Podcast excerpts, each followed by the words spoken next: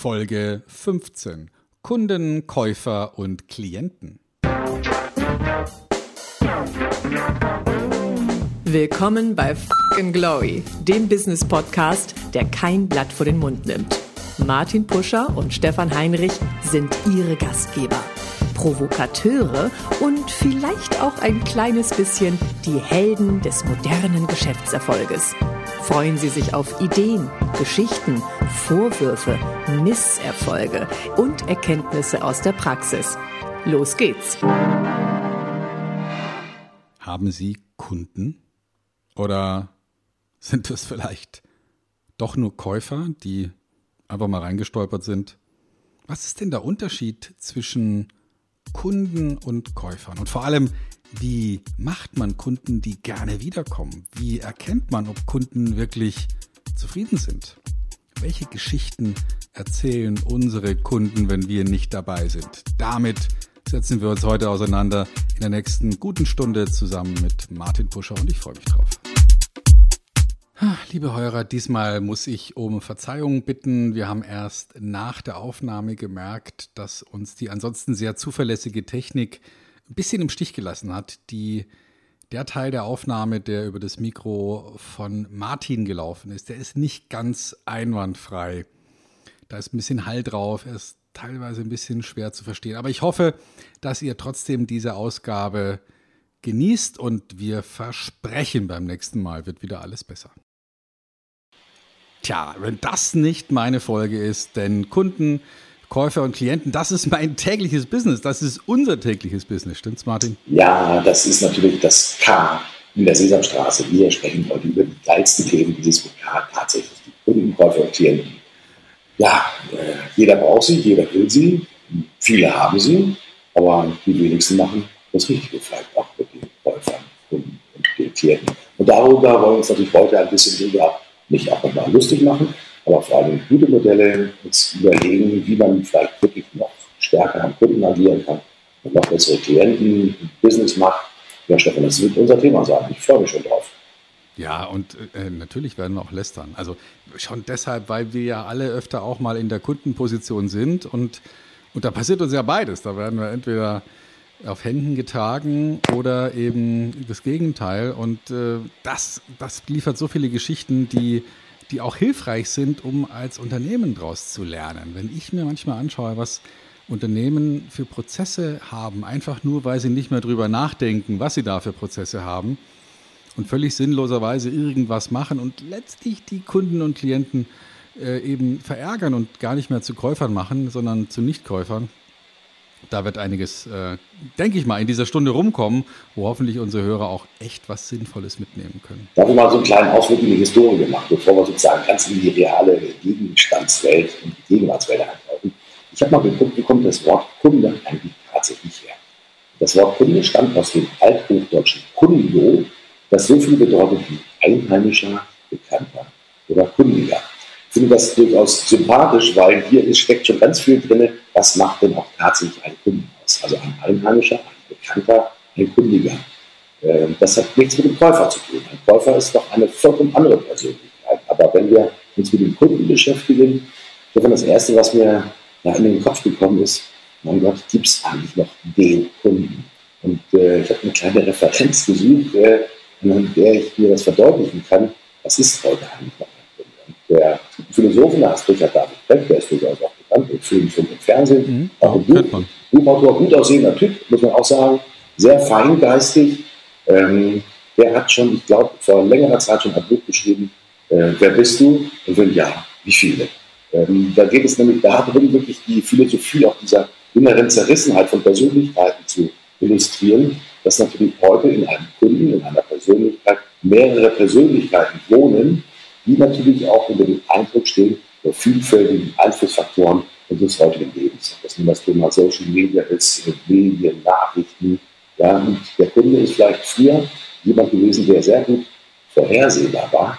Und das ist sozusagen das Zeichen unserer heutigen Zeit, dass vielleicht auch die Kundentypologie eigentlich gar nicht mehr so vorhersehbar ist. Dann frage ich dich natürlich, Stefan, dein Thema schlechthin, Kunden, Käufer und Klienten. Gibt es denn heute noch den Kunden. Oder muss man sich tatsächlich vor Augen halten? Nee, Selbst wenn ich eine Person hier gegenüber habe, die ist so vielschichtig, dann muss ich mal wirklich mit einem 360-Grad-Ansatz rangehen. Kann ich mit dem Platten vorgehen, da ist einer vor mir, der hat Geld in der Tasche und den will ich jetzt Kunden machen, und da auf den Kopf. Wenn man sich anschaut, wie, wie Werbeagenturen in den 50er Jahren sich überlegt haben, wer der Kunde ist und mit sogenannten Zielgruppen dann gearbeitet haben, da gab es ja dann anfangs nicht so wahnsinnig viele unterschiedliche Zielgruppen. Da gab es halt, ja, von mir aus verheiratete Paare und vielleicht äh, dann etwas ältere, gesättelte Persönlichkeiten und vielleicht noch Jugendliche, aber dann, dann war es das dann auch schon. Und wenn man sich so eine Schule vorstellt, so eine Schulklasse in den 50er Jahren, die sahen ja alle gleich aus. Ne? Also die Jungs alle blaue Jeans, äh, weiße Hemden, die, die Mädels alle Petticoat und Zöpfe. Also das heißt, wir, wir hatten damals eher so eine Monokulturgesellschaft, wo alle irgendwie gleich waren. Alle ähm, hatten gleich viel oder gleich wenig in dieser Mittelschicht und alle hatten die gleichen Vorstellungen und Wünsche. Alle wollten eine Waschmaschine, alle wollten einen Kühlschrank. Also waren irgendwie alle gleich. Und damals hat diese alte Vorstellung von der Zielgruppe, glaube ich, sehr gut funktioniert. Und dann hat man festgestellt, dass man immer weiter differenzieren muss. Also als ich meine Kinder von, vom Gymnasium abgeholt habe und dann ging dann irgendwann so diese Schultür auf, ja, vor, sagen wir mal so in den, äh, in den ähm, Anfangen des, dieses Jahrtausends, also sagen wir so 2003, 2004, da ging die Schultür auf, da kam nicht ein Typus raus, da kamen gefühlt 17 verschiedene ähm, Typologien raus, ja, von, ich sag mal, äh, den Nachfolgern der Popper bis zu irgendwelchen Grunge-Typen oder irgendwie dann diese, diese schwarz bemalten Gothics. Äh, Gothics. Also, also es ist so, dass in einer Schulklasse alle Strömungen drin waren. Also wie soll man denn jetzt noch mit diesem Konzept der Zielgruppe arbeiten? Ich denke, das hat sich erledigt. Stattdessen ist es so, man hat dann zwischenzeitlich noch versucht, das irgendwie so überbrückungsweise zu erklären, so nach dem Motto, auch der Porsche-Fahrer fährt zum Aldi und so. Mhm. Weil, weil in der alten Denke war es ja eher so, jemand, der Geld hat, sich einen Porsche zu kaufen, der kauft natürlich seinen Wein auf der Weinprobe, wo ihn sein Golfkumpel hingeführt hat oder so. Mhm, ja? Aber so ist es ja nicht mehr. Darf ich das noch ganz kurz äh, ergänzen? Weil ja. früher war es so, die Typologie der, der Kinder in, in, in, der Schulklasse war häufig nach, nach dem sozialen Stand ihrer Eltern abgestimmt. Ich war ein Arbeiterkind. Mein Vater war Arbeiter. Meine Mutter war Hausfrau, fünf Geschwister zu Hause. Da gab es aber auch den Arztsohn oder die Bankierstochter. Das waren dann wirklich so die Typologien, die waren nicht auf die Persönlichkeit der einzelnen Person wirklich bestimmt, sondern die kamen aus dem Sozialisationshintergrund quasi des Elternhauses. Ähm, ich glaube, wenn ich heute meine Kinder, ich bin nicht zur Schule, aber fragen würde, ihr damals auch das Gefühl gehabt, dass ihr sozusagen sozialisiert angesprochen wurde in der Schule über die Beruflichkeit eurer, äh, eurer Eltern? Ich glaube, das hat sich natürlich auch erledigt. Also äh, vollkommen neues Spiel ähm, in der Kundentypologie und wenn man sich mal anguckt, Stefan, ja auch die Marktforscher, Verbraucherungsforscher und weiß der Teufel was. Es gibt Sinusmilieus, Käufertypen, äh, Milieus, Verbraucheranalyse, rechts und links ohne Ende. Ja, da versucht ja jeder auf seine Art und Weise äh, natürlich auch Geschäft damit zu machen, mit den unterschiedlichen Typologien, aber auf jeden Fall auf der Spur zu sein, wer sind denn auch die unterschiedlichen Kundentypen und wie muss ich die adressieren. Jetzt frage ich dich, also ja, akzeptiert, ich habe das Bild vor Augen, du holst deine Kinder von der Schule ab und hier kommt ein reichhaltiger Strom von vollkommen unterschiedlichen Typen entgegen. Das ist ja genau das, was wir jeden Tag in unserem Business erleben. Vollkommen unterschiedliche Typen. Früher haben wir gesagt, okay, das ist vielleicht ein gewerblicher Kunde, der braucht, der ist ein blauer Typ, der muss hier analytisch angegangen werden, da zählen sozusagen Preis- und Leistungsfaktoren. Aber das sind doch alles Dinge, die in der heutigen ja, Konsumwelt vielleicht gar nicht mehr zählen. Und wenn ich mir angucke, selbst im Business-to-Business-Bereich, nicht alle Entscheidungen werden auf der faktischen Basis getroffen, sondern da kommen ja ganz viel, ich sag mal, sozio-emotionale Aspekte mit dazu, die es dann auch schwierig machen, den Kunden auch tatsächlich, ja, ich sag jetzt auch noch, zu skizzieren, ja, und ihn auch tatsächlich, ich sag mal, mit den richtigen Argumenten, Botschaften, soll man zu adressieren. Dann stehen wir doch eigentlich vor einem Dilemma. Denn das, was du mit deinen Kindern erlebt hast und der Schulklasse, die rausgekommen ist, erleben wir als Vertriebsleute doch natürlich auch jeden Tag, wenn wir uns umgucken Wer sitzt denn auf der anderen Seite bei unseren, in Anführungsstrichen, potenziellen Kunden oder bei den Unternehmen gegenüber? So, großes Dilemma. Frage ich natürlich den Experten, Stefan. Du trainierst eine Vielzahl von hochkarätigen Vertriebsentscheidern. Was machen wir jetzt damit? Mit dieser Unordnung. Ja. ja, ich würde mal sagen, viele der Entscheider haben sich noch gar nicht angefreundet mit dieser neuen Welt. Ähm, die, die ticken immer noch in ihren demografisch, demoskopisch definierten Zielgruppen. Ja? Also wir suchen den Geschäftsführer 45 bis 50, der dies und jenes so und so entscheidet und den wollen wir ansprechen. Mhm. Und am liebsten so, dass er sofort die Arme in die Luft reißt, jubelt und sagt äh, und, und, seinen goldenen Füller zieht und sagt, wo muss ich unterschreiben? Ja, das, äh, so. Und den wollen wir, den typischen Geschäftsführer. Und jetzt sage ich, gibt es den noch? Ich denke nicht, dass wir, dass wir in diesen Kategorien denken dürfen, wenn wir über Kunden nachdenken. Es bringt einfach nichts. Es ist nicht mehr so sortiert. Und da muss man sich die Frage stellen, wenn wir, wenn wir in einer Werbeagentur in den 50er Jahren vielleicht drei oder vier so, so Archetypen hatten von Käufern. Und dann wurden es immer mehr und dann wurden die gesplittet und nochmal gesplittet und dann kam irgendwann Sinus, wie du richtig sagst, dann waren es mal neun und dann waren es mal irgendwie, weiß ich nicht, äh, wie viele.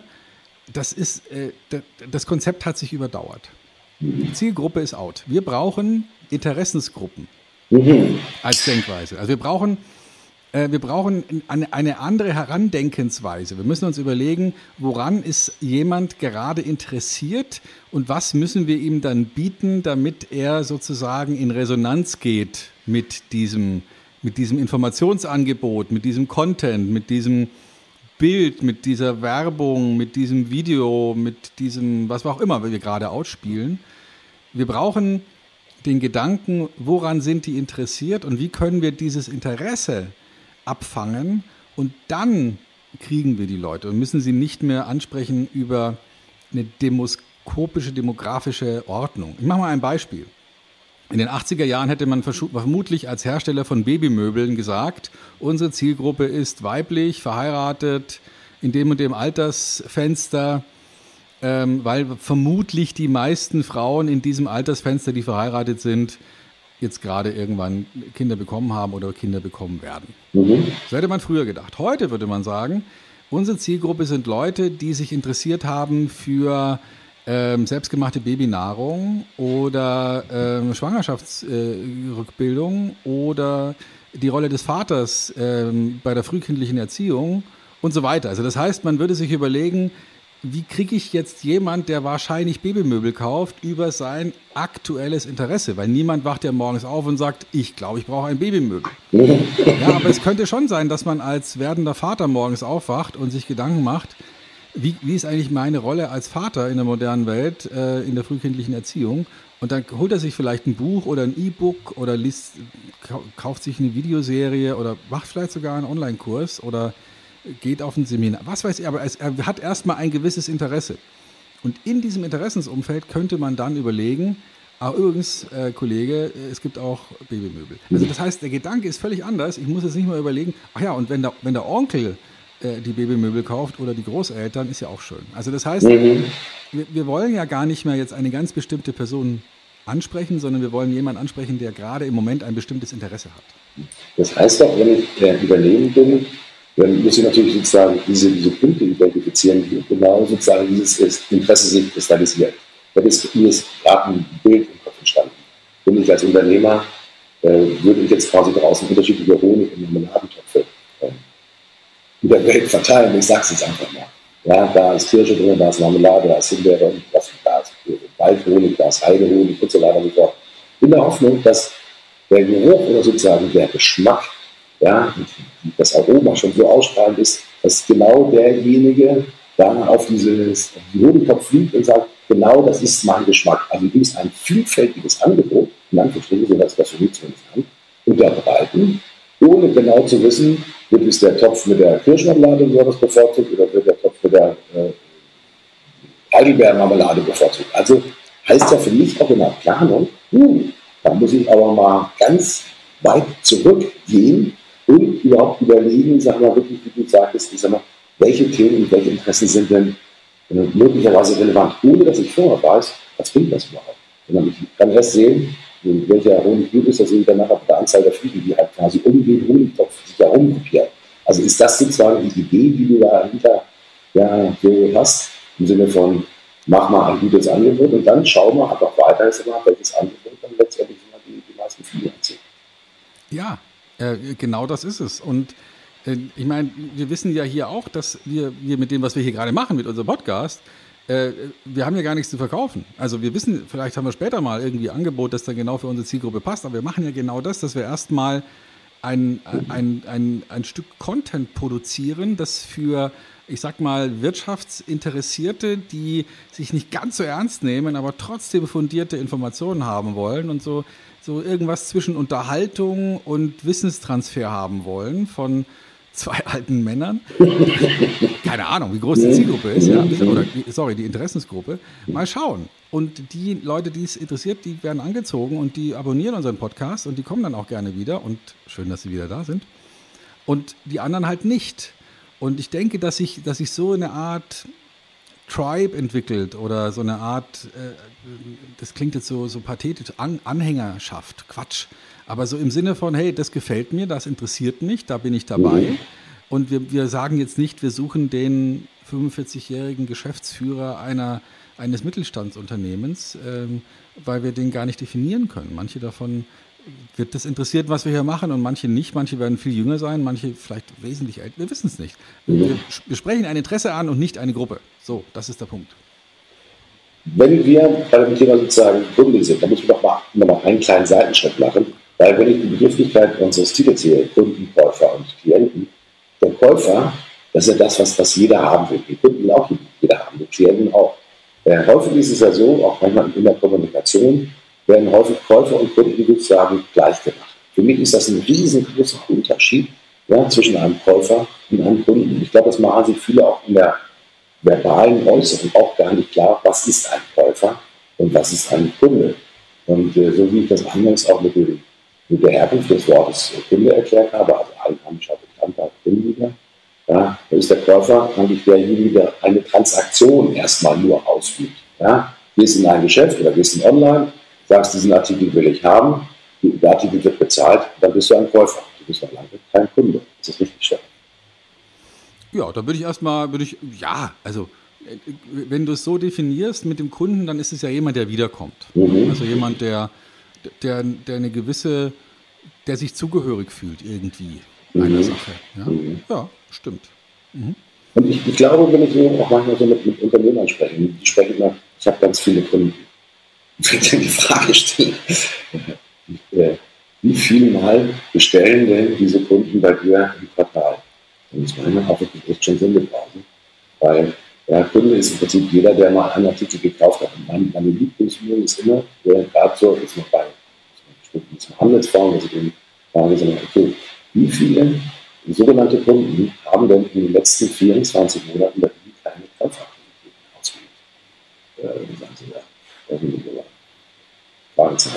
das Interessante ist, dass obwohl wir alle ERP-Systeme haben, nun ist aber ein kleines ERP-System ist von, von Lexmar, wie heißt die Lexware oder, oder, oder KHK, dass häufig sozusagen auch die, die Kenntnis über die wahren Kundenbeziehungen und auch über die Käuferbeziehungen, ja, gerade bei mittelständischen Unternehmen halt wirklich teilweise wirklich zu vernachlässigen sind. Vor allem da wirklich, wo man viele, in Anführungsstrichen, Käufer hat. Wir beide kommen ja aus dem Handel, ja, wir haben ja lange Zeit Distribution auch gemacht, da haben wir natürlich eine Vielzahl von Kaufaktivitäten gehabt und auch eine Vielzahl von Käufern gehabt, aber in Anführungsstrichen die guten Kunden, die wir hatten, ah, ich glaube, da müssen wir echt gucken ich komme ja auch aus dem Versandhandel und kann nicht erinnern, dass wir da akribisch durchgemessen haben, ja, wie groß war der Basket, den der eingekauft hat. Und wenn der dann drei Monate lang nicht eingekauft hat, dann kam er in eine ganz bestimmte Marketing-Zuordnung, Labs, Buyers und Dormans und wie die alle heute Neudeutsch nennt, und hat die einfach sozusagen neu kategorisiert, nämlich nach dem letzten Kontakt, ja, den ich auch letztendlich mit dem Kunden oder mit dem sogenannten damaligen Käufer hatte. Ich glaube, entscheidend ist auch in der heutigen Zeit, Stefan, wie eng ist auch wirklich mein ja, Kontaktkorridor, den ich aufbaue in Richtung meiner Käufer, in Richtung meiner Kunden. Das geht auch ganz gut mit dazu zu dem, zu dem Buchstaben K. Ich glaube, dass Anzahl und Qualität der Kontakte zu den Persönlichkeiten, das ist, glaube ich, ein ganz ausschlaggebender Punkt dafür, ob ich nur einen Käufer habe oder ob ich wirklich einen Kunden habe. Mhm. Ja, ob auch diese Verbundenheit da ist oder ob es eben einfach ein Zufallskauf war. Ne? Mhm, mhm. Und, und wie intensiv ähm, sich die Käufer vorstellen können, nochmal zu kommen? War das ein Zufall? Ja, so wie man sagt, Mensch, ich google was und dann ist es und dann kaufe ich es.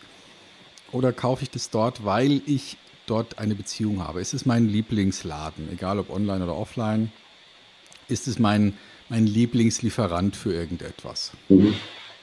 Das Geile ist ja auch, wenn man sich anguckt, wie sich auch die Kaufhäuser äh, in England entwickelt haben und wie sie auch zunehmend die Kaufhäuser in, in Deutschland auch entwickeln. Das Wort Erlebnis spielt eine ganz große Rolle, wenn es darum geht, tatsächlich dem Käufer und dem Kunden etwas zu bieten, was nicht alltäglich ist. Ein Erlebnis bedeutet eine gewisse emotionale Angefasstheit. Ja, wenn ich Themenwelten in einem Kaufhaus habe, ja, dass ich die Kunden, die, Persönlichkeiten darin orientieren können, wie sie im Prinzip, wie so mal passend zum Thema Baby, wir bleiben mal bei dem Thema Baby, ja, sich in dieser jungvaterlichen Rolle plötzlich wohlfühlen. Ach, was gibt es denn hier alles rund um mein Kind? Ja, und natürlich auch, keine Ahnung, den Ballgelernen, den man dann manchmal braucht, um abends selber einschlafen zu können. Ja, äh, wie auch immer.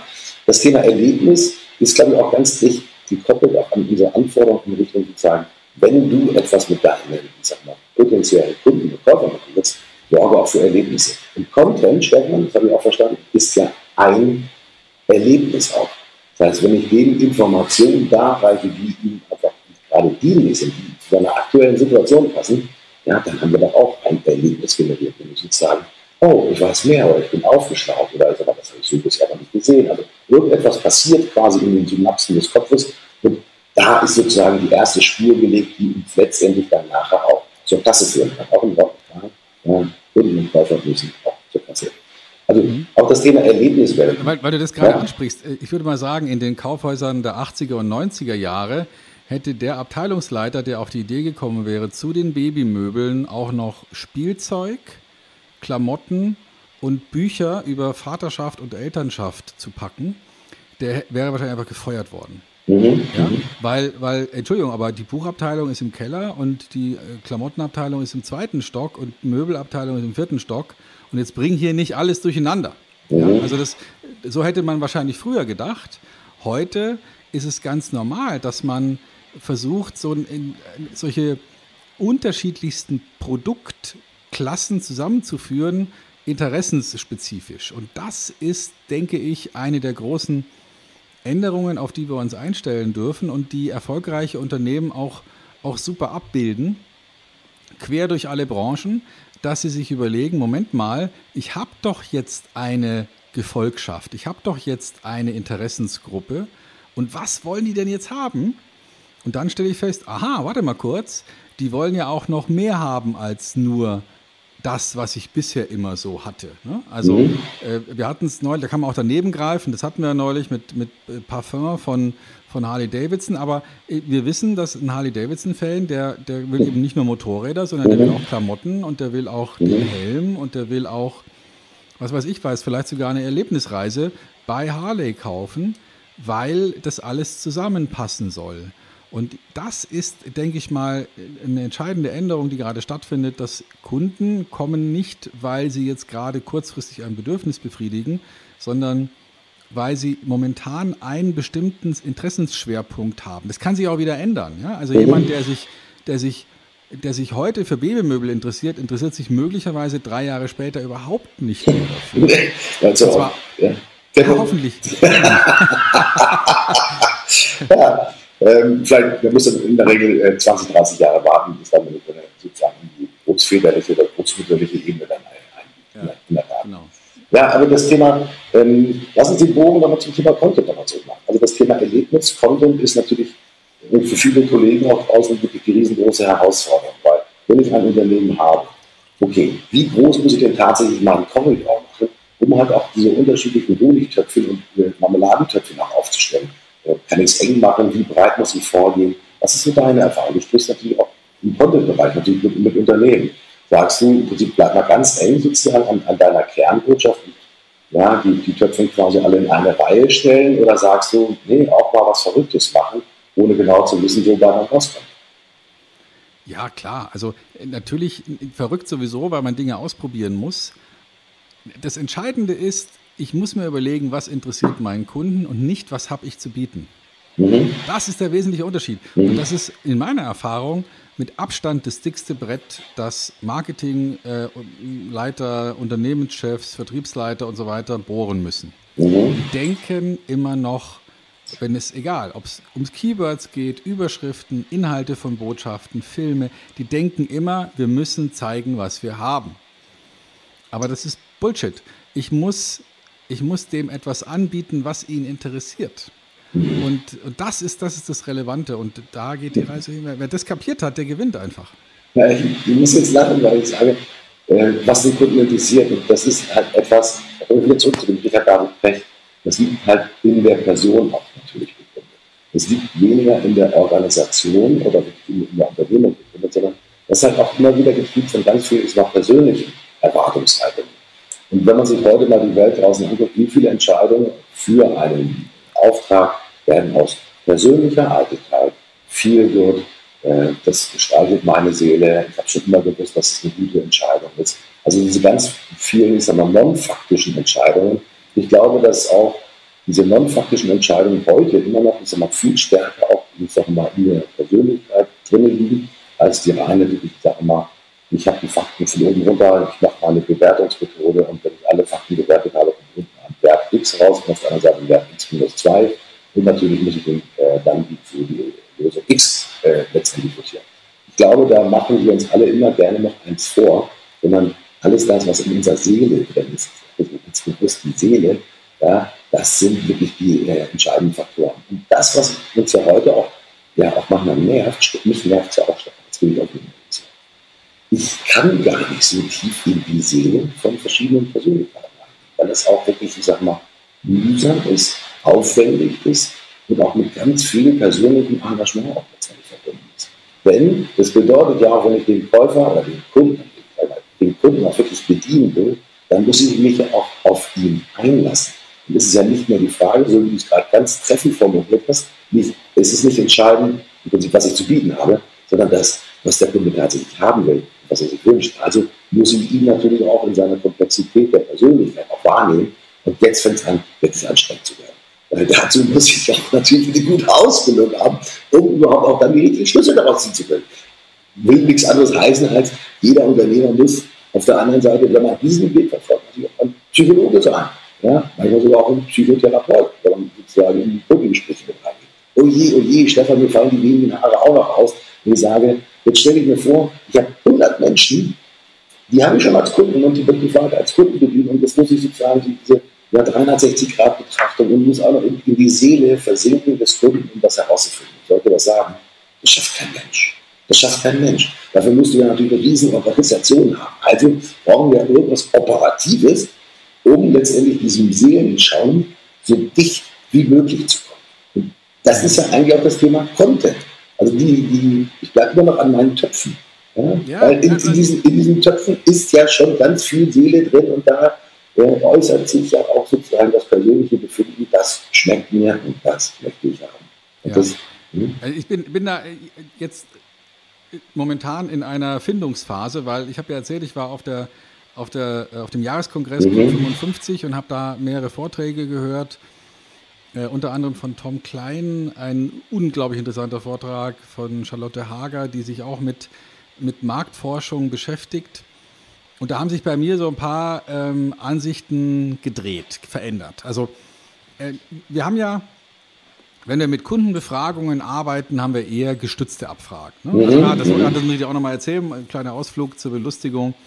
Äh, ich bin ja gerade ähm, stolzer Besitzer eines neuen Fahrzeugs. Wir haben darüber ja auch schon mehrfach äh, äh, gesprochen, dass ich da die Marke gewechselt habe und krieg doch glatt drei oder, oder zwei Wochen, nachdem ich dieses Fahrzeug ähm, übernommen habe, einen Anruf von jemand, der behauptet, dass er anruft vom Porsche Center, ähm, wo ich den Wagen gekauft habe und ähm, ob ich kurz Zeit habe für ein paar Fragen. Und sagt dann, äh, wie waren Sie denn mit der Auslieferung des Fahrzeugs zufrieden?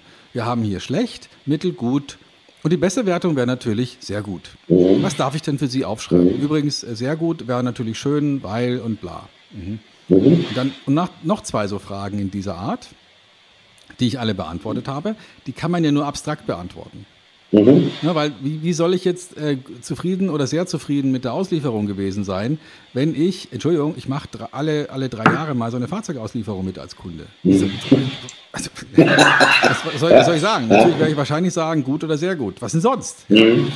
Und deswegen habe ich mich jetzt entschlossen, ähm, der ist auch schon in der Post, einen Brief zu schreiben an den Vertriebsleiter, ich sage es jetzt von Porsche, ähm, um zu sagen, meine große Bitte wäre, dass Sie das Geld, das Sie in diese bescheuerte Kundenzufriedenheitsabfrage stecken, dass Sie dieses Geld doch bitte an Brot für die Welt spenden, dann ist allen mehr gedient.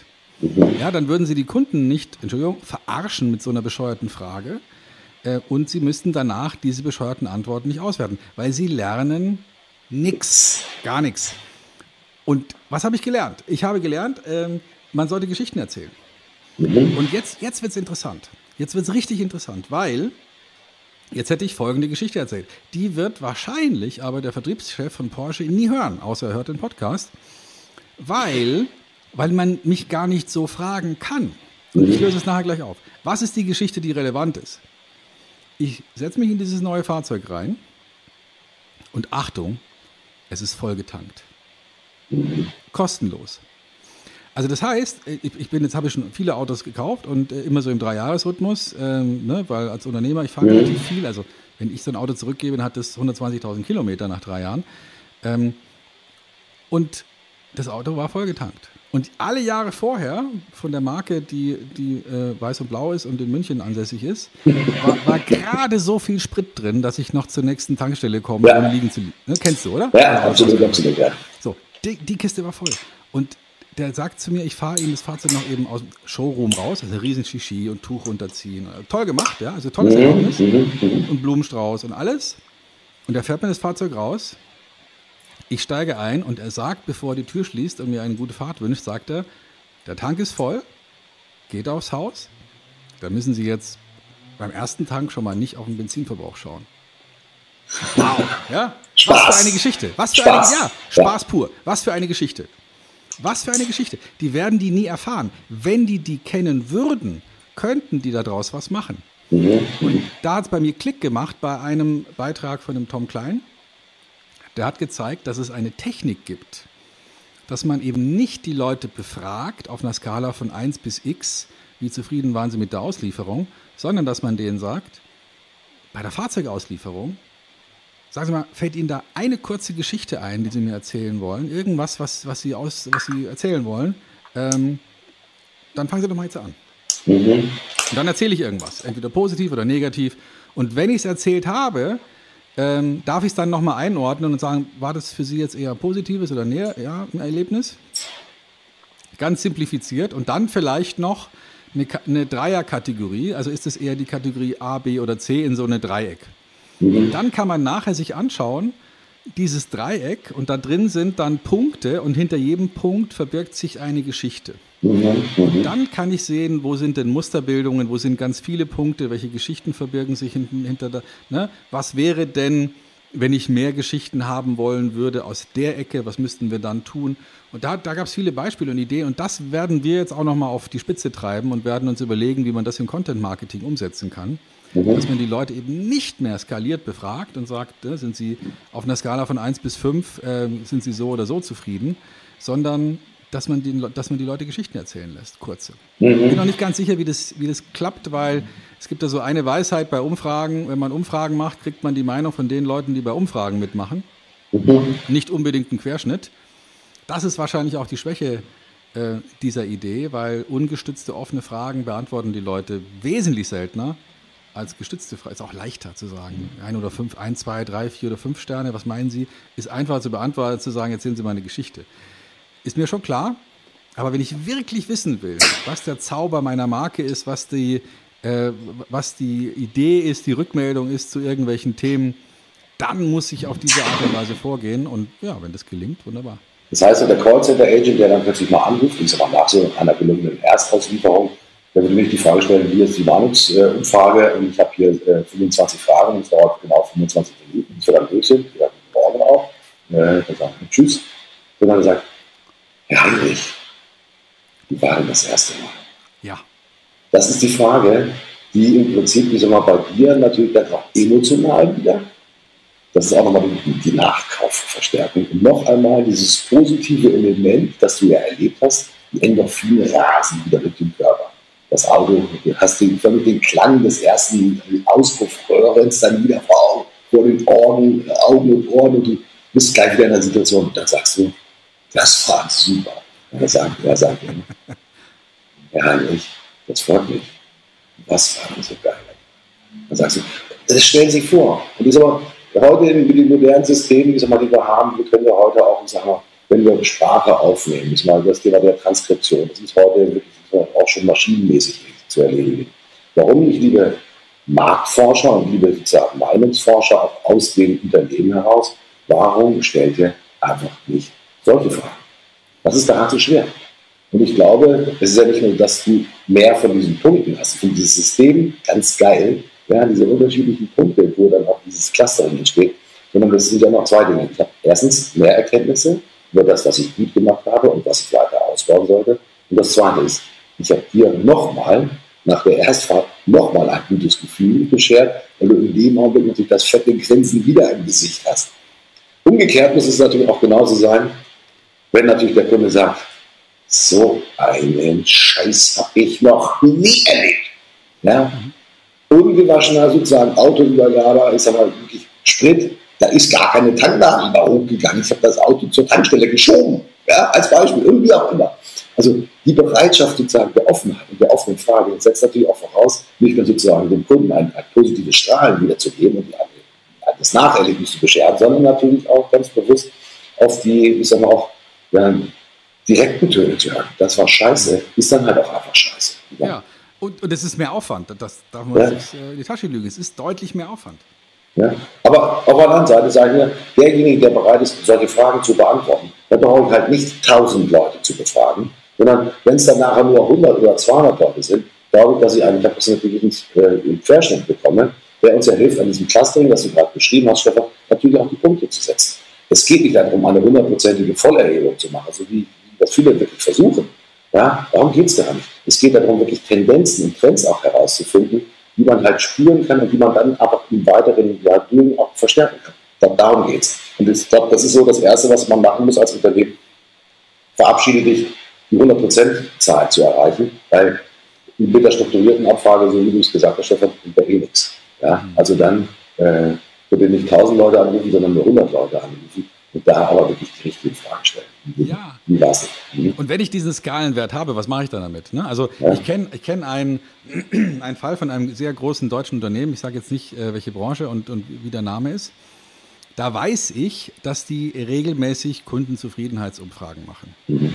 Und die Ergebnisse werden monatlich gemessen und sind immer in einem bestimmten Wert. Also die, die pendeln schwach um einen bestimmten Wert. Mhm. Vielleicht mit einer leichten Tendenz nach oben, weil es auch das Ziel ist, aber die pendeln fast kaum messbar um einen bestimmten Wert herum, weil natürlich auch immer das Gleiche gefragt wird. So, und jetzt war einen Monat plötzlich das Ergebnis richtig schlecht. Mhm. Und keiner konnte erklären, warum.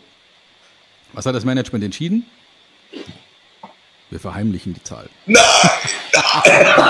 und warum? Weil, sie, weil sie, sie konnten es nicht erklären. So, und, und dann wurde das ausgesessen und einen Monat später war wieder die Zahl da, wo sie in etwa sein sollte. Und dann haben alle gesagt, Gott sei Dank, ja, äh, dann können wir jetzt wieder normal weitermachen. Also das heißt, da wird ein Aufwand reingesteckt, wahrscheinlich ähnlich wie bei dieser Auslieferungsumfrage bei Porsche, die bestimmt ein Schweinegeld kostet. Mhm, mhm. Die machen ja eh nichts damit. Was würde denn passieren, wenn das jetzt mal einen Monat tief wäre? Mhm. Ja.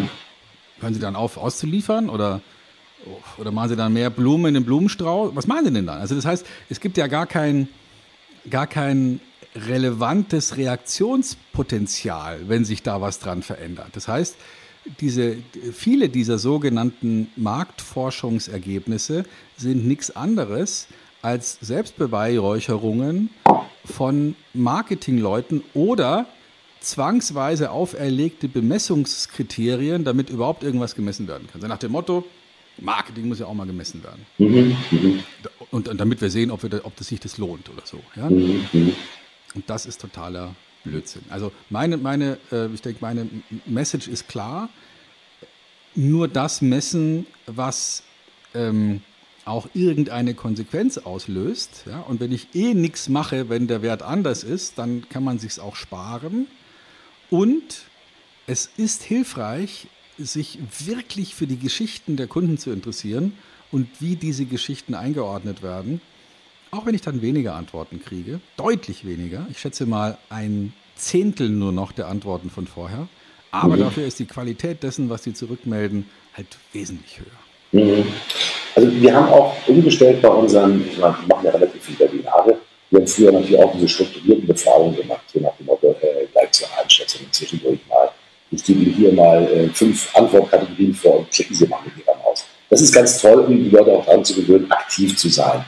Aber was ich festgestellt habe, als wir es umgestellt haben, auf die, offenen Antworten. Also ich sage mal, schreiben Sie hier einfach mit Klartext rein, wie Sie das empfinden. Den Leuten auch ein bisschen mehr Zeit dabei zu geben und nicht nur zu, zu, zu hassen. Das ist total interessant, ist aber, was an Kommentaren dann auch einfach kommt. Ich erfahre viel, viel mehr natürlich auch über die Befindlichkeit der Zielgruppe, auch die Art, wie sie mit bestimmten Begriffen umgehen, als wenn ich quasi nur immer der von mir vordefinierten, ist mal strukturierten Befragung halt nur mehr, das ist eine Abfrage. Also da bin ich ein riesengroßer Fan mittlerweile davon.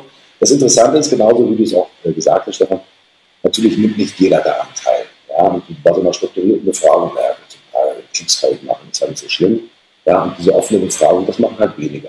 Aber diejenigen, die es machen, die sind dann, ich sage mal schon, involviert. Bei denen ist es wichtig, dass sich auch etwas, dass sie sich mitteilen können. Und da, wo sozusagen die persönliche Mitteilung mit drin ist, das ist nichts anderes als sozusagen ich übertreibe es mal ein bisschen, der große Schrei nach Aufmerksamkeit. Ja, derjenige, der sich die Mühe macht, in einem wirklich, ich sag mal, mit persönlichen Worten etwas zu schreiben, der sagt, beachte mich bitte, beachte mich und behandle mich so, wie ich, das, wie ich von dir behandelt werden will. Das ist ja sozusagen nichts anderes als eine Aufforderung, mach mehr mit mir. Derjenige, der nur in einer strukturierten Befragung etwas abkriegt, ist in Anführungsstrichen abgehakt, erledigt. Ja? Aber derjenige, der sich die Mühe macht, wirklich auch im Chat zu schreiben und in diesen offenen Antworten zu schreiben, der sagt, nimm mich in den Arm, unterhalte dich mit mir. Das ist ja eigentlich genau das, was wir brauchen und das, was wir haben wollen, dass wenn wir uns mit den Leuten unterhalten, dann erfahren wir ja auch etwas sozusagen über das Seelenleben, über Psyche, über Entscheidungsvorbehalte und so weiter und so fort. Und dann sind wir ja, da kommen wir immer mehr sozusagen ganz dicht sozusagen zum Knochen, den wir alle haben wollen. Nämlich, wie schaffen wir es auch tatsächlich, ich sag mal, wirklich, ich sag mal, an die Leute heranzukommen, das tiefer in die Seele reinzugehen. Also, klassische Markt- und Meinungsbefragung, forget it, fuck it. Ja, damit, damit, damit. Auf der anderen Seite auch natürlich die Bereitschaft zu haben, wenn, wenn was zurückkommt, es auch ernst zu nehmen und nicht nur ernst zu nehmen, sondern auch etwas damit zu machen. Also diese immerwährenden, man nennt das ja Feedback- oder Reflexionsschleifen, ja, das hilft dem Kunden. Das hilft dem Kunden, das hilft dem Unternehmen und so werden wir auch besser. Und da habe ich auch ganz große Hoffnung, dass das funktionieren kann. Du warst bei dem Club 55, Stefan. Und ähm, du hast jetzt gerade mal so, du hast zwei Namen Tom Klein und äh, Charlotte Hager. Genau. Natürlich sprechen diese Menschen natürlich auch über Kunden, Käufer und Klientensituationen. War da etwas, wo du auch für dich selbst sagst, da war noch mehr mit drin, wo ich auch selbst mein eigenes Weltbild nochmal verifiziert habe? Da gab es da irgendetwas in diesem exklusiven Club, das, das war ein bisschen erzählen darf. Äh, ja, also ich spreche ganz gerne über den, den Hans Thomann, der, der Geschäftsführer und ich denke mal auch zum großen Teil Eigner des Musikhaus Thomann, den, der den Award of Excellence bekommen hat. Äh, ein wirklich ähm, toller Mensch, bodenständig, down to earth, äh, der gefragt wurde, mh, wie, also eine, eine der Fragen nach seinem Vortrag war, wie er sich trotz seines Erfolges und seines für viele unermesslichen Reichtums motiviert, dann jeden Morgen wieder aufzustehen und da und dann hat er gesagt, wenn ich aufstehe, bin ich schon motiviert. also wirklich ein cooler Typ, der hat mir sehr gut gefallen. Und der hat so ein bisschen beschrieben, wie sie den Kundenservice machen. Weil du kannst wirklich, egal was du für ein Instrument spielst, und wir wissen, Musikinstrumente, das ist ein, wirklich eine riesen Bandbreite. Ja? Von Rockgitarre über klassische Gitarre, über äh, Geige, äh, also kannst du dir vorstellen, Klassiker, Jazzer, bis zu den DJs also die machen alleine mit DJ-Zubehör ähm, 50 Millionen im Jahr. Wow. Also das ist Hammer. Da kann man sich vorstellen, was, was, da, was da drin steckt. Ähm, die machen, glaube 1500 Pakete im Moment äh, äh, und, und wollen das. Also das kann man sich gar nicht vorstellen. So, und der wurde gefragt, wie er seinen Kundenservice aufbaut. Und er sagt, wir sind international unterwegs. in meinem Kundenservice arbeiten nur Leute, die Muttersprachler sind für das jeweilige Land. Also der hat nicht Deutsche, die Spanisch sprechen, mhm. sondern der Spanier sitzen und in der, ich sag mal, Gitarrenabteilung der Spanier, der spielt Gitarre. Das mhm. heißt, der hat, der hat bei sich Musiker sitzen, die sich für die Belange der Kunden tatsächlich interessieren. Mhm. Die sind natürlich nicht immer bessere Musiker als die Kunden. Die sind aber auch nicht immer schlechtere Musiker als die Kunden. Mhm, mh. Aber die können sich sozusagen in die Interessenslage der Kunden hineinfühlen. Und dieses Hineinfühlen, das ist es, glaube ich, was einen Käufer zum, zum Kunden macht, dass man versteht, was interessiert meine Kunden, warum interessiert es die, wie kann, ich, wie kann ich helfen, nicht nur mit dem Produkt an sich, sondern auch mit dem ganzen Umfeld, mit, äh, mit einem Ratschlag, mit einer, mit einer Idee, mit, ähm, der hat, hat kurz erwähnt, ich habe es jetzt vergessen, krieg's aus dem Kopf nicht mehr hin, wie viel Aufwand die da reinstecken. Mhm. Gerade im Billiginstrumentenbereich jedes Instrument nochmal mit der Hand anzufassen und eine Qualitätsprüfung zu machen und eine Stimmung zu machen, also das mhm. Instrument zu stimmen, um zu gucken, ob es überhaupt taugt und wenn nicht, dann tatsächlich aus dem Verkehr zu nehmen, bevor man es zum Kunden schickt. Mhm. Mhm. Also, weil was für eine Enttäuschung muss es sein, wenn ich jetzt als junger Mensch äh, mich entschließe, was weiß ich, Gitarre zu spielen oder irgendein anderes Instrument und ich bestelle mir das und ich kriege das und ich kann nichts damit anfangen, weil es defekt ist und ich das vielleicht auf mich beziehe oder sage, ich kann, ich krieg's nicht hin, ich bin zu doof dafür. Ähm, das, das fand ich fantastisch und das zeigt den Erfolg von diesem Unternehmen international. Ähm, die machen tatsächlich in dieser Sparte Musikinstrumente mehr Geschäft als Amazon. Wow, das ist ja wahr. Das Zahl. Ja. Und, mhm. und, er, hat, er hat dann einen, einen Fall auch geschildert, wo ein äh, weltbeherrschender Hersteller von Gitarren mal zwischendurch gesagt hat, nee, wenn ihr das nicht so macht, wie wir das wollen, dann äh, mhm. gehen, wir, gehen wir halt zu Amazon in Deutschland. Mhm. Es hat nicht sehr lange gedauert, mhm. weil, weil Amazon eben all diese Qualitätsthemen nicht hat, weil Amazon dieses Einfühlungsvermögen nicht hat. Mhm. Und der Mar Marktanteil von diesem Hersteller äh, ist äh, in der Größenordnung von ich sag mal, Richtung die Hälfte gesunken in der Zeit. Und das ist, ähm, da, kann, da kann man schon auch sehen, dass eben nicht nur das Produkt an sich relevant ist, sondern auch die Art und Weise, wie es an den Käufer bzw. den Kunden herangeführt wird. Sehr mhm. spannend, total interessant. Mhm.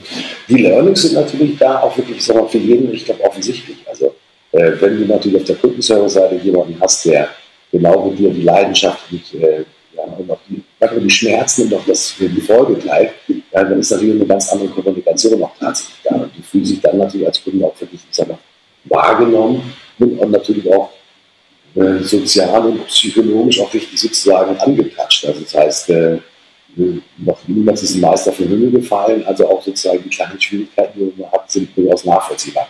Das konkurriert aber natürlich mit der Tendenz in vielen Unternehmen, dass man gerade einen Kundenservice versucht, äh, es möglichst günstig zu machen, mhm. da rein operativen Kostengesichtspunkten auch zu organisieren. Das bedeutet, ein relativ großer Anteil im Kundenservice sind Menschen, die halt mit vorgelegten jetzt auch Prozessleitfäden arbeiten. Ja, und von es mal, wenn der Kunde das sagt, dann wäre da eine mögliche Antwort X und Y.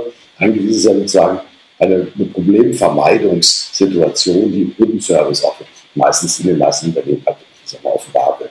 Es ist nicht mehr das Thema, dem Kunden ein gutes Gefühl zu geben, sondern ein mögliches Problem frühzeitig genug zu identifizieren und es geht irgendwann zu Nirvana zu befördern. Hauptsache keine mehr Arbeit. Das Produkt wird zurückgeschickt. Das ist natürlich auch schon ein riesengroßes Dilemma, das wir haben. Je größer das Unternehmen, natürlich desto stärker auch sozusagen der Kosten und auch natürlich was, was Kundenservice angeht, weil das ist letztendlich, ich sag mal, häufig einfach nur eine Kostenposition und keine Erfolgsposition. Bei Pullman ist es genau umgekehrt. Da ist es eher eine Erfolgsposition, und aus der Erfolgsposition stellen sich sozusagen vielleicht gar nicht mehr so sehr die, die Fragen nach der Kostensituation, weil ein zufrieden bedienter Kunde ist derjenige, der natürlich auch andere Kunden mitzieht und sagt, also mit dieser Beratung von war ich total happy. Wenn du, mein lieber Freund, die beste Gitarre der 1960er Kollektion äh, von äh, Ray Charles nochmal Gitarre werden willst, das gibt mir eine Quelle, wo du hingehen musst, das ist nämlich Thomann. Also das ist, glaube ich, wirklich so die, die gute Nachricht da draußen. Also Kundenservice ist und darf keine Kostenposition sein, sondern es muss eine kundenglücklich und Erfolgsposition sein. Und, äh, ist nur die Frage, letztendlich, dass man vielleicht mit einer anderen Berechnungsformel macht, wie dieses Thema Kundenservice angeht. Schon, weil ich mit der sich besser habe, so geile Beispiele wie diesen Thomann, ich hätte den gerne erlebt, so wie du ihn auch beschrieben hast, Stefan. Das gibt mir natürlich sozusagen ich da richtig Rückenwind und zu sagen, geil, ja, da muss ich noch mehr lesen darüber, das muss ich richtig verstehen, wie der das macht, damit wir wirklich mit der richtigen Leidenschaft unterwegs sind. Total geil. Gutes Beispiel. Ja, und das aus, also auf der Basis von einem, man kann sich anders sagen, Dorf, das heißt sogar Treppendorf, dieses Dorf in Oberfranken, mhm. mit Achtung, 138 Einwohner. Geil. Ja. In, in, diesem Dorf ist ja. Thomann. Ja. Da, da, sind die nie weggegangen. Also die haben früher sozusagen unter der, der Treppe äh, vom, vom Haus zu Hause, äh, so, sein Vater hat das Unternehmen gegründet, haben die ihre Instrumente gelagert und verkauft. Der Vater war, war Musiker und hat äh, wirklich einfach für, erstmal für Kollegen einfach Instrumente besorgt sozusagen. Mhm, mhm. Und aus dieser Einstellung zum Service und der Qualität beim, beim Verkauf und der Bindung ist äh, ein Unternehmen entstanden, das heute mit 1200 äh, Mitarbeitern ähm, weltweit absolut führend ist in diesem, in diesem Bereich und, und sich ständig weiterentwickelt ähm, und, und einfach führend ist wegen der Kundenorientierung. Das finde ich super toll und kann man sich nur ein Beispiel nehmen. Ja, kann man nicht anders sagen.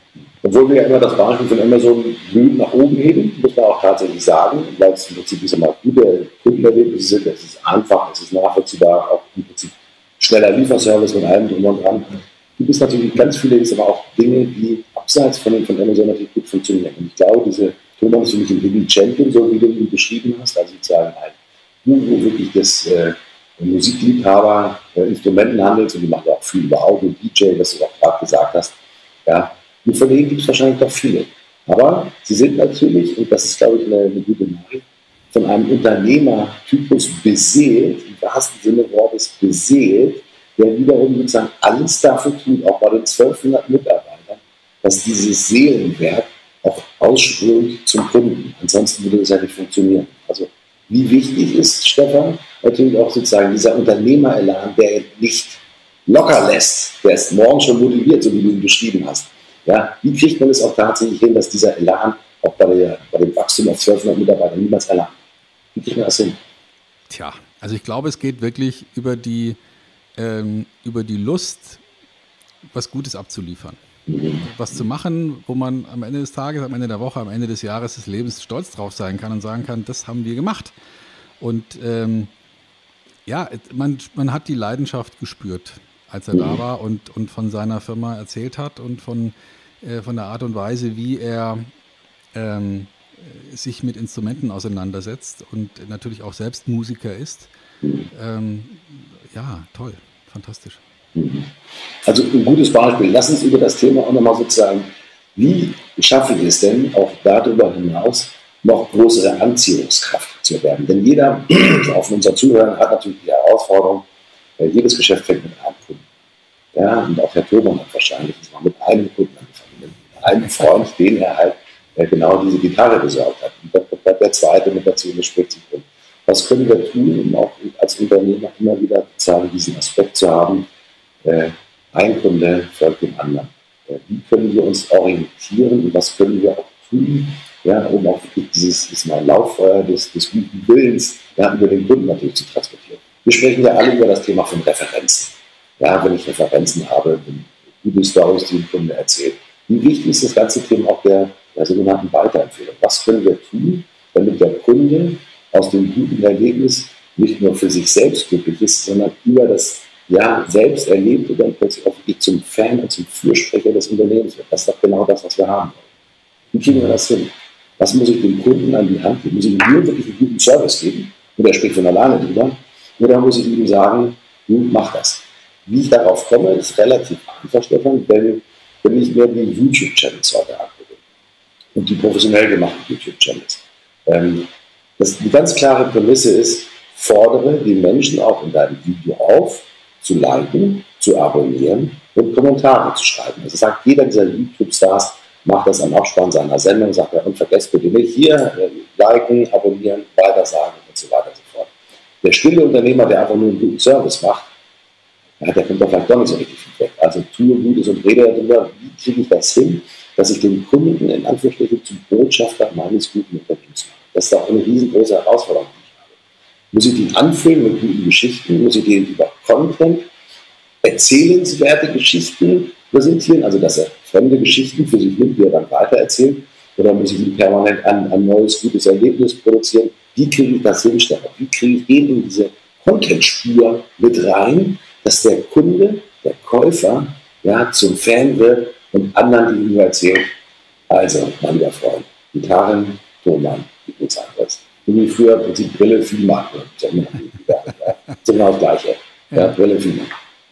Äh, also ich denke mal, es gibt da zwei oder drei Kriterien, die eher dafür oder dagegen sprechen, dass Kunden bereit sind, ähm, sich auf irgendeine Art und Weise aktiv zu äußern. Ähm, zum einen ist es tatsächlich so, denke ich mal, dass man im privaten Umfeld eher bereit ist, eine Empfehlung zu geben als im beruflichen. Das ist sicherlich ein, eine Spannung oder ein, äh, ein Feld, das sich da auftut. Ähm, also das heißt, B2B äh, wird man wahrscheinlich weniger Empfehlungen kriegen als B2C. Ähm, zum anderen ist es sicherlich so, dass man sagen kann, in, äh, im angloamerikanischen sind die Leute tendenziell eher bereit, sich auszudrücken. Also man wird wahrscheinlich amerikanische Unternehmer eher dazu kriegen, eine, ein Testimonial zu geben, als einen zentraleuropäischen Deutschen, der eher so in dem Umfeld aufgewachsen ist, ähm, nicht gemault ist genug gelobt, so, ja, wie, man, wie das ja im Schwaben zum Teil heißt, dann etwas anders ausgesprochen. Also dieses, ich muss ja nicht loben, ist ja eher so eine deutsche Erfindung. Mhm. Und, äh, und dann gibt es vielleicht noch einen weiteren Aspekt, wie, wie langlebig oder kurzlebig die Sachen sind. Also es ist leichter, zu einem Film, den ich gerade gesehen habe, eine Meinung zu äußern, als zu einem Haus, das ich mir habe bauen lassen oder einem Auto, das ich längere Zeit fahre.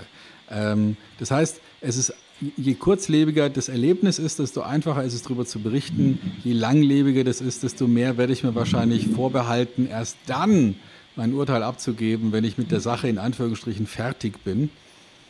Und mhm. deswegen muss man einfach gucken, was hat man für ein Produkt, was hat man für Kunden in welcher Kultur sind die unterwegs und wie wahrscheinlich ist es dann, dass ich tatsächlich eine Rückmeldung kriege. Aber eins ist klar, und du hast es ja schon gesagt, wenn ich nicht danach frage, kriege ich es wahrscheinlich nicht. Mhm. Mhm. Und also wenn ich nicht bei einem Podcast nach einer Bewertung frage, kriege ich wahrscheinlich keine. Wenn ich bei einem, ähm, bei einem Seminar am Ende nicht die, die Feedbackbögen verteile oder wann auch immer verteile, nochmal nachfrage, dann kriege ich wahrscheinlich kein Feedback und auch keine Empfehlung. Also deswegen, äh, es ist sinnvoll, das in den Vertriebsprozess mit einzubauen und ganz bewusst das abzuholen und zu sagen, ich hätte gerne eine Geschichte von dir, ich hätte gerne ein Erlebnis im Zusammenhang mit unserem letzten Serviceintervall, wo Sie unsere Werkstatt besucht haben und dann halt nicht fragen auf einer Skala von 1 bis 7. Zufrieden waren Sie, ja. Ja, weil meine Erfahrung ist auch, wenn ich dann sage, ich war völlig unzufrieden, dann sagen die, ach, oh ja, gut, mal ein Kreuzchen und dann passiert auch nichts. Ja. ja. Das heißt, es muss halt auch irgendeine, irgendein, äh, also zwei, zwei Aussagen dazu. Zum einen, es muss, äh, ich will lieber die Geschichte hören, als die Skala lesen. Und zum anderen, ich muss auch irgendeine Konsequenz da hinten dranhängen, wenn es einen besonderen Ausschlag gab. Mhm. Mhm. Also wenn es besonders positiv lief, finde ich, muss da ein Feedback kommen. Und wenn es besonders schlecht lief, muss auch ein Feedback kommen im Sinne von, ähm, da muss ich noch mit Ihnen drüber reden oder vielleicht können wir das wieder gut machen oder wie auch immer. Ja, mhm. Mhm. ja ich glaube, dass, dass die mal miteinander reden, äh, das wird uns ewig weiter beschäftigen. Nun kommt ja etwas Neues hinzu beim Thema Reden. Jetzt kommt über die Technologie die sogenannten Chatbots. Ja, nun kommen die, äh, das ist ja nichts anderes als ein, ein Mechanismus, wo ich in einem vordefinierten Workflow einfach eine Kommunikation adaptiere Tiere und bezogen auf eine mögliche Kommunikation, auf Signalwörter, auf Schlüsselwörter bezogen, Antworten über den, über den Chat schon automatisch vorangestellt aufschicken lasse. Ähm, ich persönlich vermute, dass das natürlich jetzt die, die zarten Anfänge sind, aber ich vermute, dass es natürlich eine riesengroße Welle wird, die gerade von großen Unternehmen aus Kosteneffizienzgründen natürlich nach vorne getrieben wird. Und dem Kunden im Prinzip über Kundenservice oder was auch immer signalisieren wollen, hey, wir sind schnell, wir sind da, wir kümmern uns um dich und so weiter und so fort. Also das ist nichts anderes als sozusagen eine operationalisierte Kundenservice-Maschinerie, die im Hintergrund ja, über eine Maschine einfach läuft und nicht mehr über Personen, um dem Kunden im Prinzip, ich sag mal, ein mehr oder weniger als mal glückliches Gefühl zu, zu vermitteln. Wir beide wissen, Stefan, wir sind beide Technologie nicht hörig, aber gläubig, ja, dass das natürlich eine Entwicklung ist, die nicht aufzuhalten sein wird. Aber was bedeutet das dann letztendlich immer in der Konsequenz für uns, wenn plötzlich die Maschinen die Kommunikation zum Kunden übernehmen und letztendlich noch auf vorgefertigten Faden, Faden den Kunden, ich sag mal, entweder glaubhaft machen, vielleicht auch wirklich helfen, ich sag mal, sein Thema zu adressieren, zu artikulieren und so weiter und so fort. Kommen wir dann mit der Technologie hin zu einer ja, entmenschlichen Kommunikation, die eigentlich nichts anderes ist als, wie soll ich sagen, ein Placebo, ja, wo die Maschine versucht, dir irgendwie ein, ein Gefühl von verstanden werden zu suggerieren, aber das interessiert das Unternehmen nicht. Wäre jetzt meine Vermutung, ja, wenn ich äh, weiter in die Zukunft gucke. Du kannst ja mal mit deiner äh, Krankenkasse telefonieren und wirst dann heute schon, auch wenn da jemand sitzt, der tatsächlich einen Puls hat und Körpertemperatur, da wirst du auch schon eine entmenschlichte Kommunikation feststellen dürfen. Also das ist ja nichts anderes als jemand, der zwar Puls und Körpertemperatur hat, aber dennoch ausschließlich Textbausteine absondert. Also das heißt, der Computer ist ja gar nicht der oder der Chatbot ist ja gar nicht der, mit dem wir reden. Übrigens der Mitarbeiter im, im Callcenter, der auch nichts anderes ist als ein Portfolio von, von, von Textbausteinen. Dem, mit dem reden wir ja auch nicht, sondern er ist ja nur das Medium, das uns mit einer Institution reden lässt. Also behaupte ich, der Chatbot ist für diese Fälle gar nicht entmenschlich. Das ist nur so, dass einfach die Menschen, die diesen Job hatten, den Job künftig nicht mehr haben werden. Aber dadurch wird es nicht mehr oder weniger entmenschlicht. Ja, weil da an den Job sitzen ja jetzt auch nicht äh, philosophisch ausgebildete Diplompsychologen, ja. sondern, ja. sondern Leute, die eigentlich auch keinen Bock haben auf den Job und das auch einspüren lassen. Mhm. Also worauf will ich hinaus?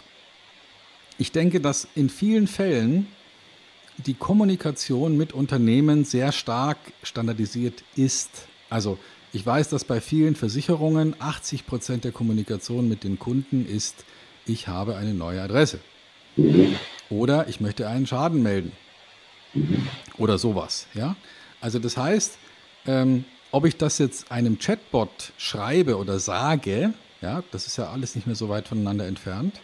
Könnte auch sein, dass ich irgendwo auf meinen Knopf drücke auf meinem Smartphone und sage, ich sage jetzt einfach, ich hatte einen Schaden, was soll ich tun? Und dann antwortet der auch irgendwie, Mensch, mach folgendes, füll hier dieses Formular aus oder mach ein Foto von, keine Ahnung, was mir halt antwortet das, der Chatbot macht ja auch nichts anderes, als sich nach Standardprozedur F zu verhalten, so wie auch so ein Mitarbeiter im äh, Callcenter das tun würde. Schadenmeldung, Achtung, Schublade auf, Formular raus, bitteschön, ja, zwei Durchschläge. Mhm. Also das ist ja nichts, das ist ja genau das Gleiche. Mhm. Ähm, da ist ja keine Kommunikationsqualität drin.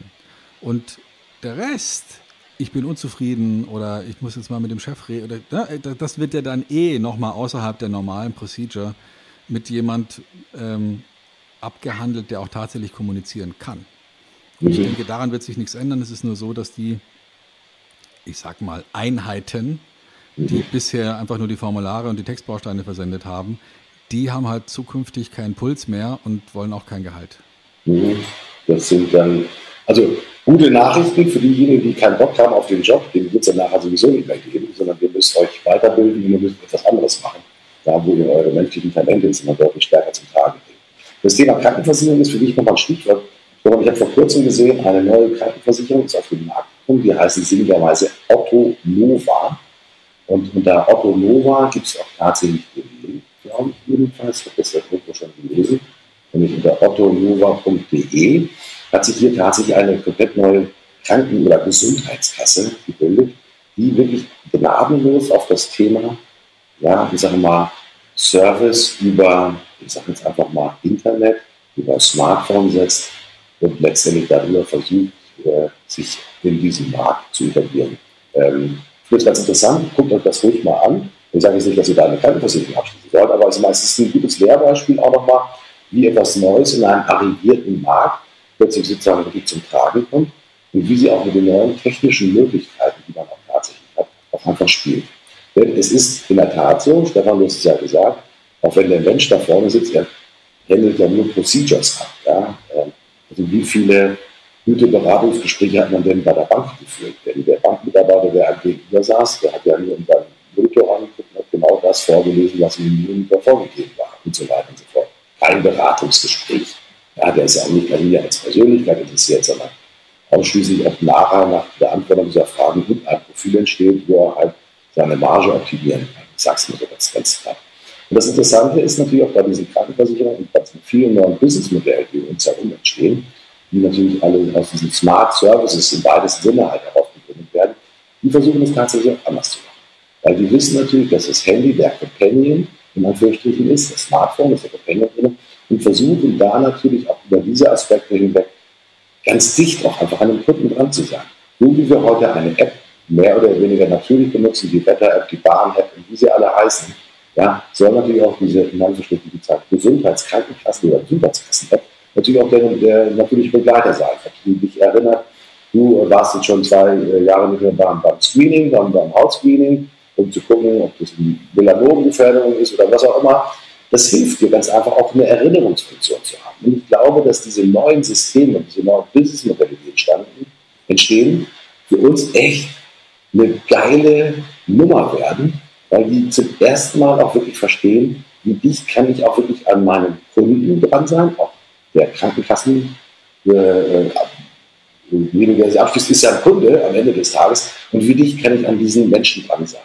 Und ich glaube, dass auch genau da wirklich Druck in den Markt entsteht, genau bei diesen ganzen klassischen äh, Krankenversicherungen, Banken, Finanzierung, da kommt richtig noch eine große Welle auf uns zu, weil die nämlich verstehen, wie kann ich dicht am Smartphone sein und dann bin ich dann dicht am Herzen von vielen Menschen mit Erinnerungsfunktionen und können daraus etwas machen.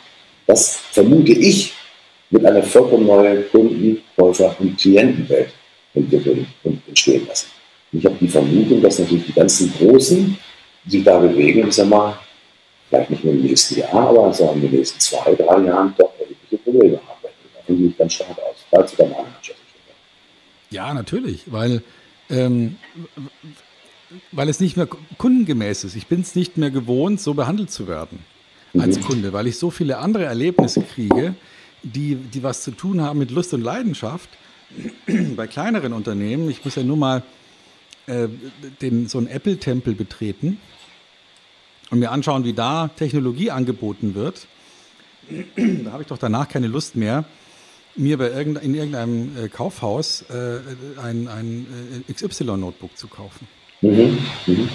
Weil, weil das einfach ein anderes Erlebnis ist, weil die anders auf mich eingehen, weil die, die wollen mir nichts verkaufen. Da steht ein Genius, den ich was fragen kann.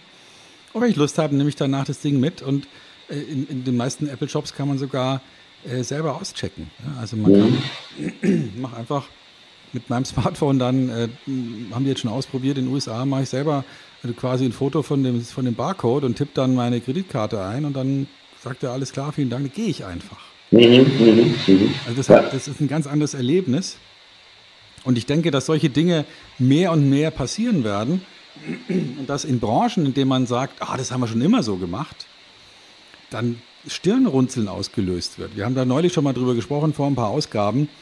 Entschuldigung, aber wenn ich ein Hotelzimmer buche, ja, dann möchte ich doch nicht mit den anderen 35 Leuten, die ungefähr zur gleichen Zeit aus dem gleichen Shuttlebus ausgestiegen sind, darauf warten, dass mich jemand fragt, wie heißen Sie?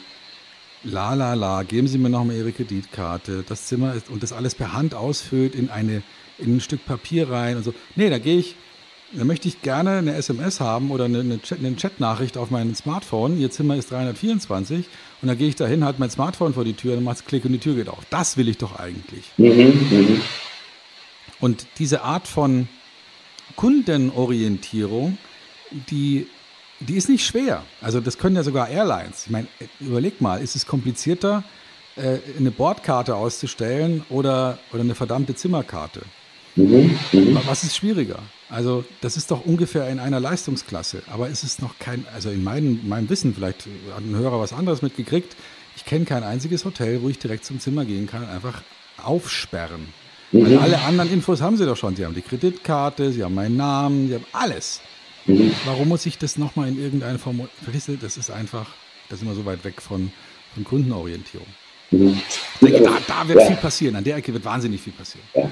Äh, wer es als erster machen wird, äh, in Deutschland ist mit Sicherheit Motel One. Motel One, ja. Das ja, die sind total cool, da ich letztens auch wieder unterwegs bin, äh, ein riesengroßer Fan letztendlich noch von, von dieser Kette und auch natürlich für den Service, den sie da.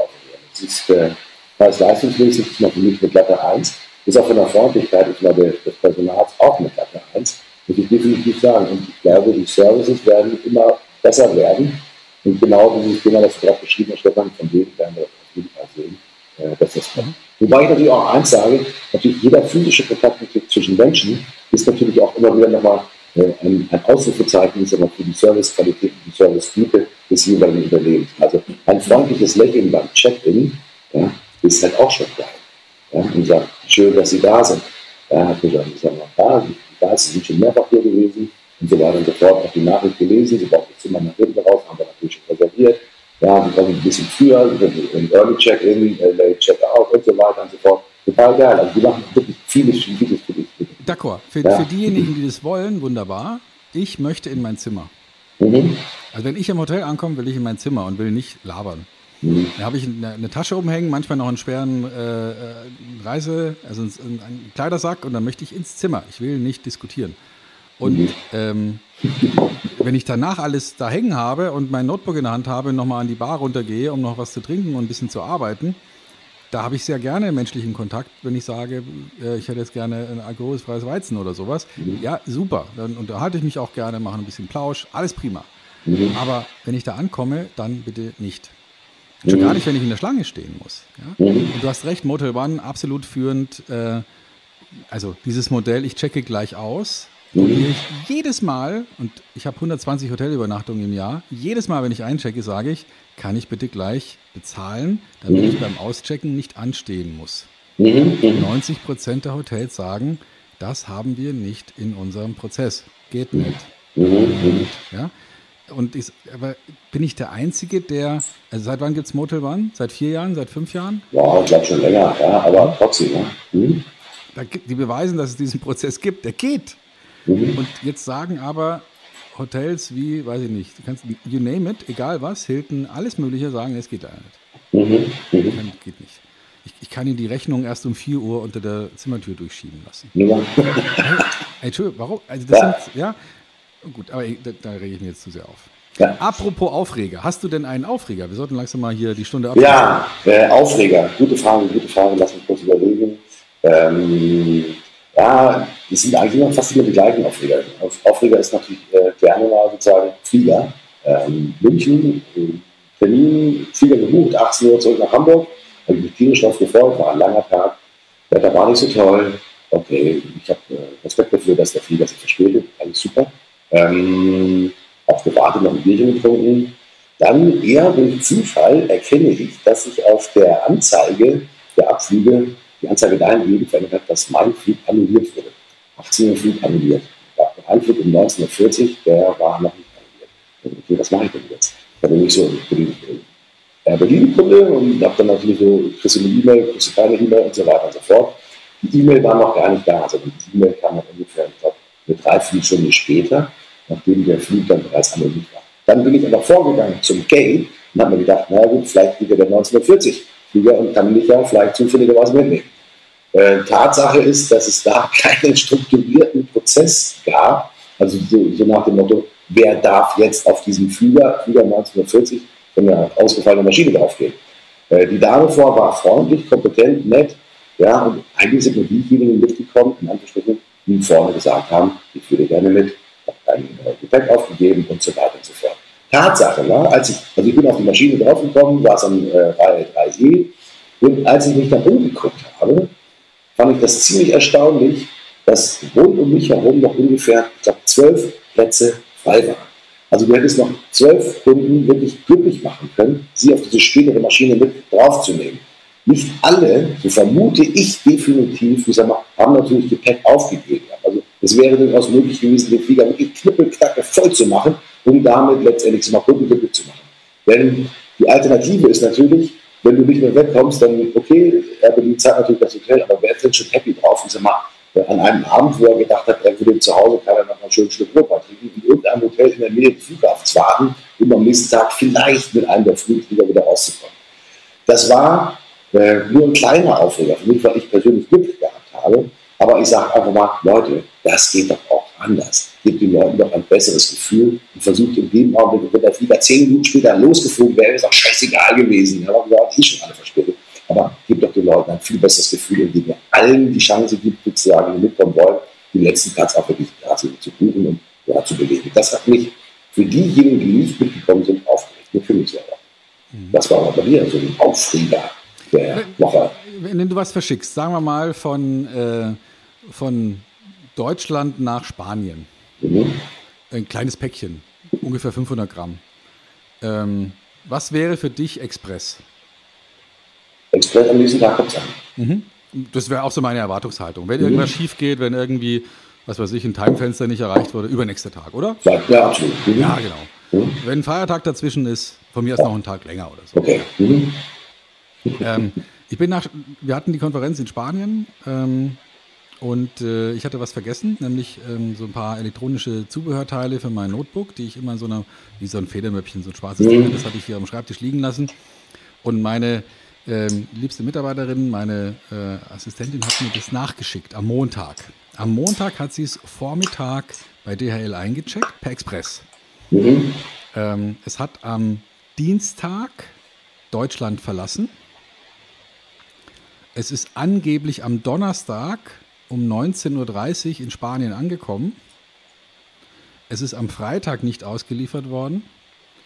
Es ist am Samstag nicht ausgeliefert worden. Natürlich auch nicht am Sonntag, sondern erst am Montag, als wir natürlich schon wieder weg waren. Und es gibt keinen Prozess bei DHL, um sich diesbezüglich zu beschweren. Keinen.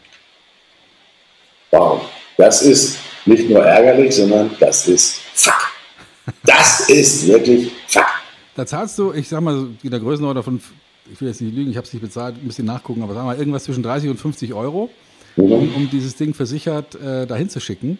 Und alles, was du erntest, ist digitales Schulterzucken. Es gibt keine Möglichkeit, da drauf einfach, also es gibt zwar eine, eine Verfolgungsnummer, da kannst du auch genau gucken, wo dein Päckchen ist oder nicht ist, aber du kannst nicht sagen, ey, ihr Penner, ich hab's noch nicht oder so. Ja? Mhm, äh, dafür gibt es keinen Prozess. Und wenn du jetzt sagen willst, ja, mir entstehen Kosten dadurch, dass es nicht angekommen ist, dann musst du wahrscheinlich ein Formular ausfüllen und was weiß ich oder immer. Mhm. Also totaler Mistservice von der DHL. Da muss ich sagen, das geht so nicht.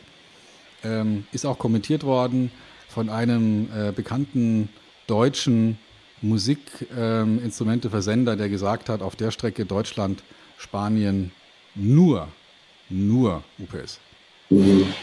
Gut, das sind natürlich Erfahrungswerte, die hast du jetzt und beim nächsten Mal wird natürlich genau. die Kollegen sagen, UPS ab nach Spanien. Aber ich glaube, das nächste Treffen ist in Spanien wir ganz woanders. Richtig. Wo Ärger ist, da ist hoffentlich natürlich auch ein breites Grinsen, ein richtiges Strahlen im Gesicht, wo du sagst, hey, das hat mich die Woche mal so richtig happy gemacht. Gab es denn irgendwas in deinem riesengroßen Kosmos an guten Gesprächen, netten Menschen, der dich halt wirklich, ich sag mal, megamäßig motiviert und ja, das waren so viele. Also äh, Club 55 ist halt einfach, äh, das klingt jetzt für jemand, der sich damit noch nicht beschäftigt hat, sehr profan, aber das ist äh, Mythos, Club unter, von Freunden, Menschen, die sich einmal im Jahr intensiv treffen, eine Woche lang miteinander arbeiten, sich äh, inspirieren lassen von tollen Vorträgen. Das ist einfach, das ist in Summe einfach der Hammer. Also ganz klar, mein Positives ist der, das Clubtreffen an sich, der Kongress, der fantastisch ist, der Freude macht, äh, der inspiriert, der tolle Vortragende hat, äh, einen tollen Eröffnungsvortrag gehabt von dem Professor Rademacher, ähm, Mitglied im Club of Rome. Also toll, tolle Woche. Äh, das war mein Highlight, ganz klar. Ja, mein Highlight, wenn ich das mal schnell hinzufügen darf, ist, wir hatten in der vergangenen Woche eine, schon größere Live-Produktion mit allem drum und dran. Und dann wahnsinnig viele Menschen halt rumspielen. Hast du jemanden, der die Regie macht, hast du Kamera laut, das Audio, die PA, Beschallung und so weiter.